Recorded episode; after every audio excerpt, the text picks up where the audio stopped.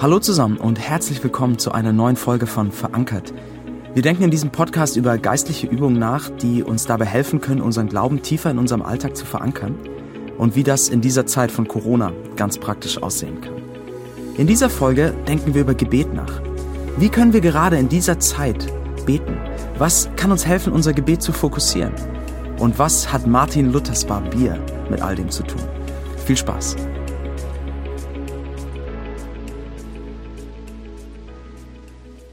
In der Zeit der aktuellen Krise rückt für einige Leute Gebet wieder stärker in den Fokus als vorher. In einer Zeit, in der man stark damit konfrontiert ist, wie wenig man doch selbst in der Hand hält oder das Leben kontrollieren kann, empfinden viele Leute irgendwie wieder einen stärkeren Drang zu beten. Und so gab es in der Osterausgabe der Zeit einen Artikel, der hieß Hilft beten, in dem ganz verschiedene Menschen, auch mehrere Politiker und Prominente, gefragt wurden, ob sie beten und ob das eigentlich hilft. Und es gab natürlich ganz unterschiedliche Ansichten in ihren Statements. Viele meinten so, naja, klar, das hilft, aber es ist irgendwie letztlich nicht mehr als so ein inneres Gespräch mit sich selbst. Ein Richten der Gedanken auf andere oder so ein zur Ruhe kommen in sich selbst. Aber das macht Sinn und tut natürlich gut. Manche meinten, dass sie beten, aber nicht wirklich wüssten zu wem. Ja, so schreibt zum Beispiel eine Schauspielerin vom Schauspielhaus hier in Hamburg. Sie sagt, oft höre ich mich im Kopf beten, und weiß nur nicht die richtige Adresse zum Abschicken. Vielleicht hört es ja trotzdem jemand oder etwas oder es fliegt ins Universum und verpufft. Oder eine junge Ärztin aus Hamburg erzählt, wie sie jedes Mal, wenn sie eine Leichenschau macht, betet. Sie sagt, ich bete, bevor ich eine Leichenschau mache. Dieser Moment erfüllt mich mit Demut. So einen engen Berührungspunkt mit dem Kreislauf des Lebens zu haben. Meist bete ich dann ein Vater unser. Also in den herausfordernden und entscheidenden Momenten des Lebens, ob das eine globale Pandemie ist oder der Abschied von einem geliebten Menschen, zieht es Leute ins Gebet. Selbst wenn sie manchmal vielleicht gar nicht an einen Gott glauben. Aber da ist ein Bedürfnis, sich jemand zuzuwenden, dieses Leben in den Händen von jemand Größerem oder Mächtigerem zu wissen. Und äh, das beste Statement in dem Artikel fand ich, kam von einer Erstklässlerin aus Hamburg, die mit all ihrer kindlichen Hoffnung gesagt hat, Natürlich hilft beten. Wie soll der liebe Gott einen denn sonst hören? Wie geht es euch denn mit euren Gebeten in dieser Zeit von Corona? Die meisten, die diesen Podcast hören, sind wahrscheinlich Christen oder ihr habt zumindest schon so ein gewisses Interesse am christlichen Glauben. Wie betet ihr in dieser Zeit? Betet ihr mehr als sonst? Oder betet ihr anders als sonst? Was sind die Dinge, die ihr ins Gebet bringt? Und wahrscheinlich geht es vielen von euch auch so wie mir, dass die Krise ein Auslöser ist, der uns stärker ins Gebet führt als sonst. Weil man eben merkt, wie wenig Kontrolle man eigentlich über das Leben hat. Oder weil man vielleicht von einigen, einigen persönlichen Sorgen geplagt wird. Oder weil man von der Situation mit Homeoffice, Einsamkeit oder den Kindern zu Hause einfach überfordert ist und sich wünscht, von Gott Kraft zu bekommen für all das. Ich möchte deshalb mit euch ganz praktisch überlegen und eine Übung mit euch anschauen, wie wir fokussiert beten können und das, was auf unserem Herzen ist, Gott bringen können. Und all das beginnt mit dem Barbier von Martin Luther. So, Martin Luther, der Mönch, Theologieprofessor und dann einer der entscheidenden Männer in der Reformation, die dann zur Entstehung der evangelischen Kirche geführt hat. Dieser Martin Luther ging eines Tages zu seinem Barbier. Und dieser Barbier hieß Meister Peter. Und ich denke immer, was für ein fantastischer Name. Ja, was für ein fantastischer Name für einen Barbiersalon. Das könnte doch eins zu eins heute so in der Schanze sein, oder?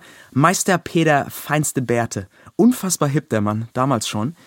Auf jeden Fall, Martin Luther kam zu seinem Barbier und Meister Peter fragte ihn, Herr Luther, ähm, wie beten Sie denn eigentlich? Wie kann ich lernen zu beten?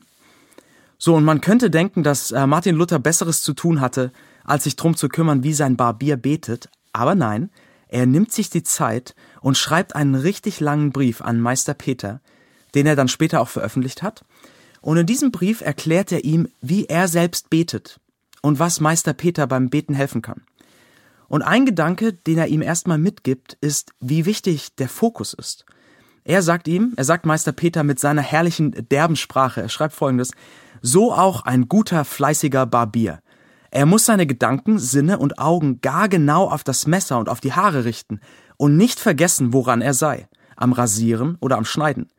Wenn er aber zugleich viel plaudern will und anderswohin denken oder gucken, da würde er einem wohl Maul und Nase oder die Kehle dazu abschneiden. So will auch jedes Ding, wenn es gut gemacht werden soll, den Menschen ganz haben mit allen Sinnen und Gliedern. Wie viel mehr will das Gebet das Herz einzig, ganz und allein haben? Er sagt, Fokus ist unglaublich wichtig. Ja, wenn wir anderen den Bart mit dem Rasiermesser schneiden, ist Fokus ziemlich wichtig. Aber er sagt, auch beim Gebet. Wenn wir viel reden wollen oder in alle Richtungen denken und gucken, dann sind wir nicht fokussiert. Und ist nicht gerade das eine Hauptherausforderung beim Beten? Ich kenne das so gut von mir. Und ich denke, jeder von euch, der schon mal versucht hat, länger zu beten, wird das auch kennen, oder? Die Gedanken gehen überall hin. Darüber hatten wir auch bei der Folge über Stille schon gesprochen. Und bei Stille hatten wir gesehen, dass ein Gebetssatz uns helfen kann, uns immer wieder auf die Stille zu fokussieren. Aber wie ist das bei ausgesprochenen oder leise ausgesprochenen Gebeten? Was kann uns da helfen, uns zu fokussieren? Dass wir unsere Anliegen wirklich vor Gott bringen können und nicht überall hin abschweifen äh, und dann irgendwann so fünf Minuten später merken, oh Mist, äh, ganz vergessen, ich war ja eigentlich am Beten. Was kann uns da helfen? Martin Luther erklärt seinem Barbier, was ihm selbst hilft. Und zwar ist das das Vaterunser. Und das möchte ich gerne mit euch heute als Übung anschauen, die ihr praktisch mitnehmen und anwenden könnt. Ich weiß nicht, was eure Sicht des Vaterunsers ist. Ich bin christlich aufgewachsen in der Landeskirche und für mich war das Vaterunser immer dieses eine Gebet, das irgendwie besonders wichtig sein soll und das immer auswendig aufgesagt wurde. Aber immer in diesem super monotonen Ton.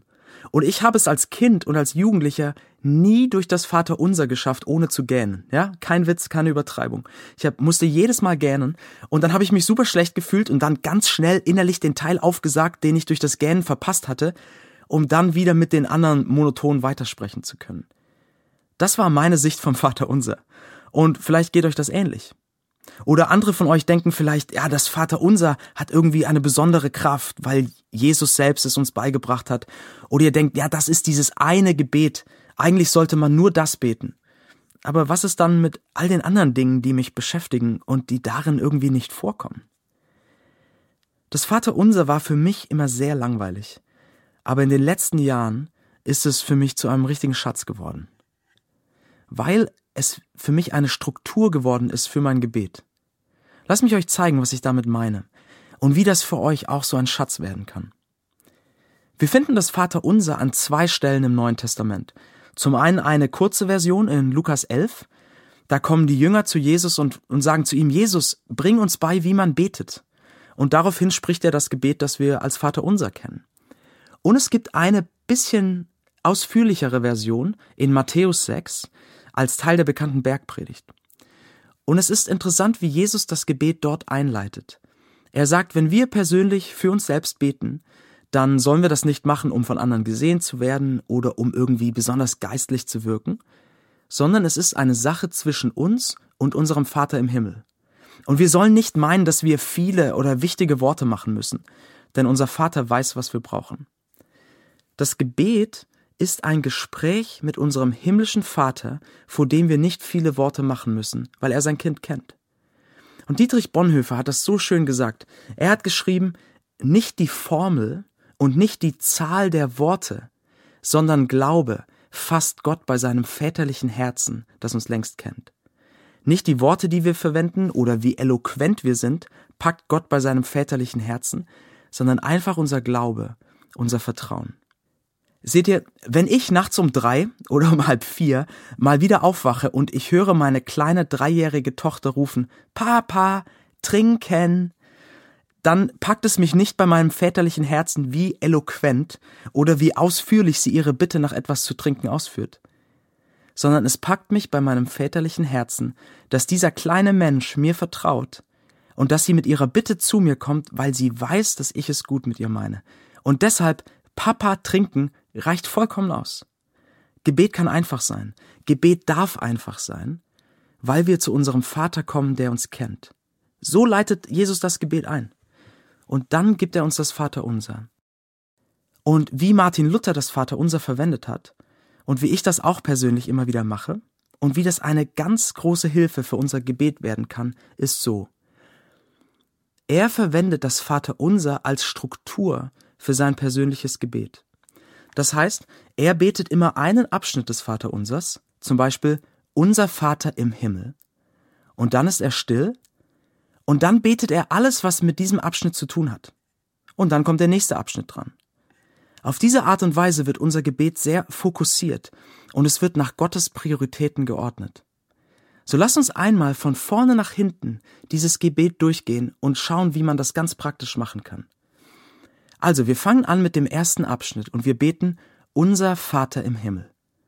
Dann sind wir kurz still und dann beten wir alles, was damit zu tun hat.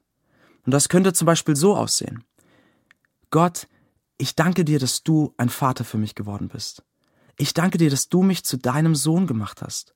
Danke, dass du Jesus gesandt hast und mich zu deinem Kind dadurch gemacht hast. Danke, dass ich einfach so zu dir kommen kann.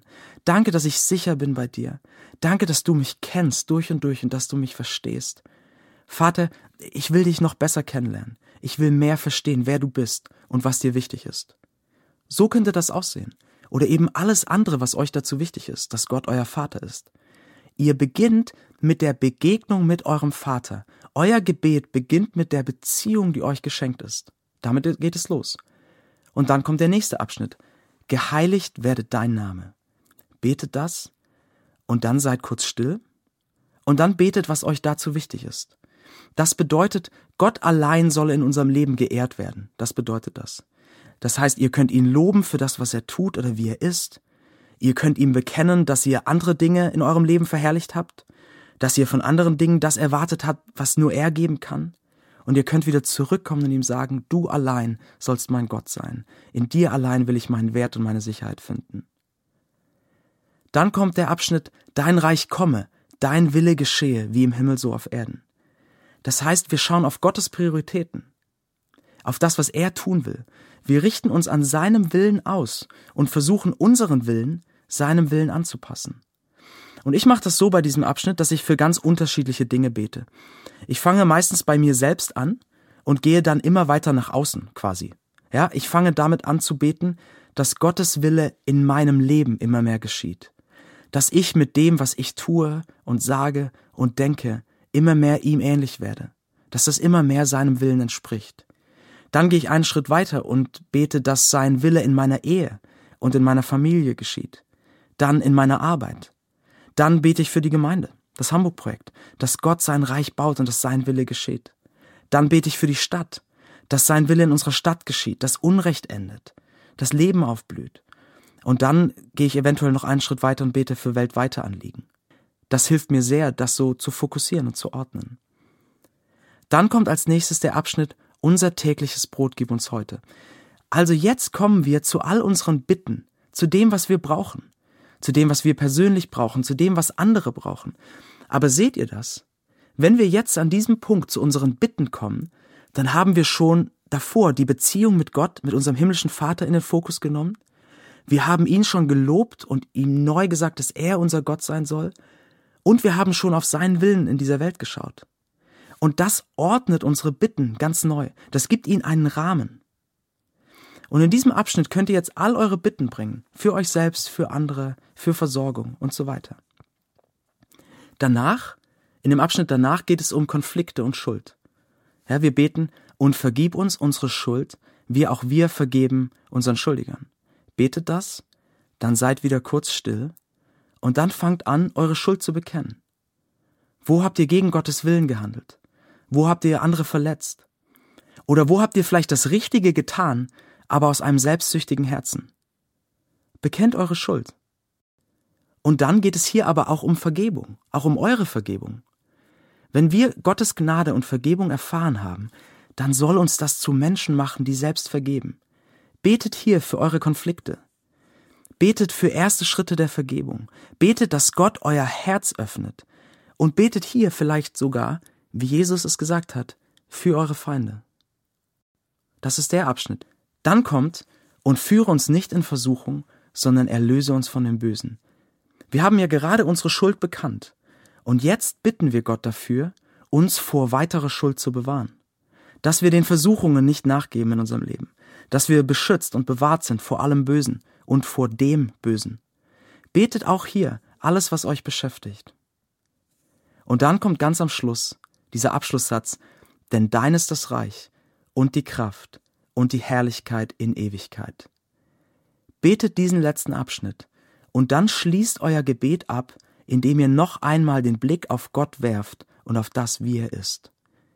Er baut sein Reich und wir haben eine ewige Hoffnung, dass wir eines Tages bei ihm einen ewigen Frieden, eine ewige Ruhe und ewiges Glück erfahren werden. Er hat die Kraft, seinen guten Willen umzusetzen, und er, der euch liebt, ist von unendlicher Schönheit und Herrlichkeit.